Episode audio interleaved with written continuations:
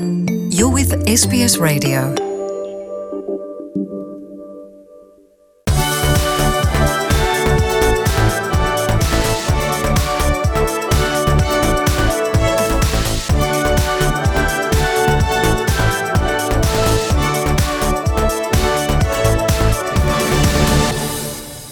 Je suis en studio avec Nathanaël Bloch pour sa chronique Europa Voice numéro 21. Bonjour Nathanaël. Bonjour Audrey. Nathanaël, aujourd'hui on revient sur l'élection européenne marquante de cette semaine. L'ancienne ministre de la Défense allemande, membre de la CDU et du Parti populaire européen, Ursula von der Leyen a été élue à la présidence de la Commission européenne. L'Allemande Ursula von der Leyen a été élue présidente de la Commission européenne mardi 16 juillet par une très courte euh, majorité. Elle avait besoin de 374 voix et en a obtenu 383. Fait notable, elle sera la première femme à occuper ce poste et succède à l'indéboulonnable Jean-Claude Juncker, qui avait été élu à une bien plus confortable majorité de 422 voix en 2014. On va revenir sur les négociations de groupe qui ont amené à son élection. Les chefs d'État et de gouvernement de l'Union européenne étaient tombés d'accord sur son nom début juillet, après avoir écarté plusieurs candidats plus attendus pour le poste, et notamment un autre Allemand, Manfred Weber. Et on se rappelle que ce choix d'écarter les candidats désignés par les principaux groupes politiques du Parlement, les maintenant bien connus Spitzen candidats, avait créé des tensions entre partis politiques, mais aussi entre États membres.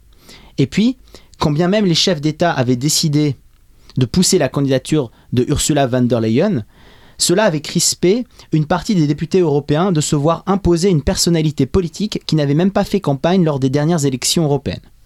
Au Parlement européen, les trois principaux groupes, le Parti populaire européen, les sociaux-démocrates et les libéraux de Renew Europe, avaient officiellement apporté leur soutien à Ursula von der Leyen à la suite de son audition, contrairement aux Verts.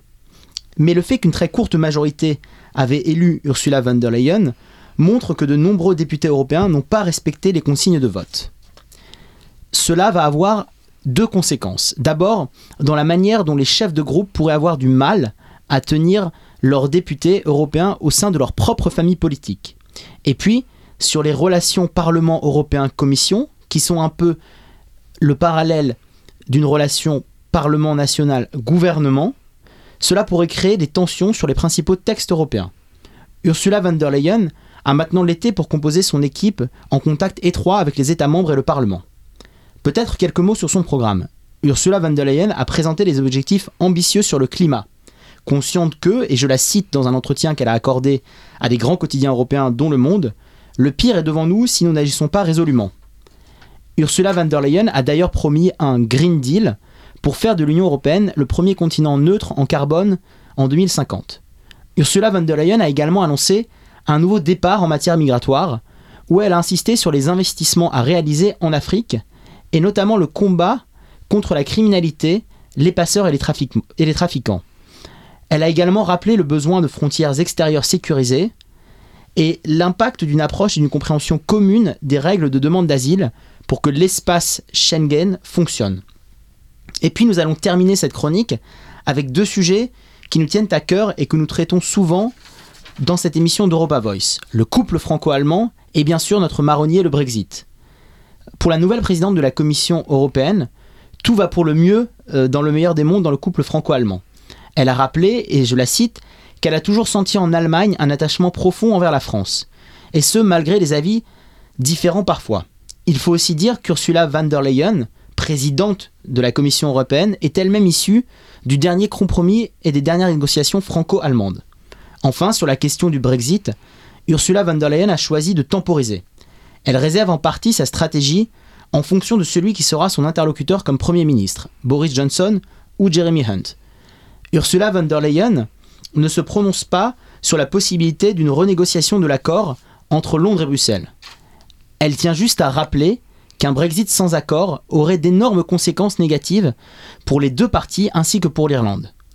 Elle veut, je la cite, un Brexit ordonné et est même prête à entendre les raison d'un potentiel report de l'accord.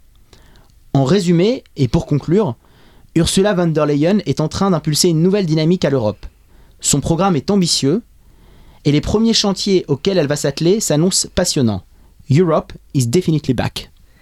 Merci beaucoup, Nathanaël. Euh, on vous retrouve la semaine prochaine pour Europa Voice numéro 22. À bientôt, Audrey.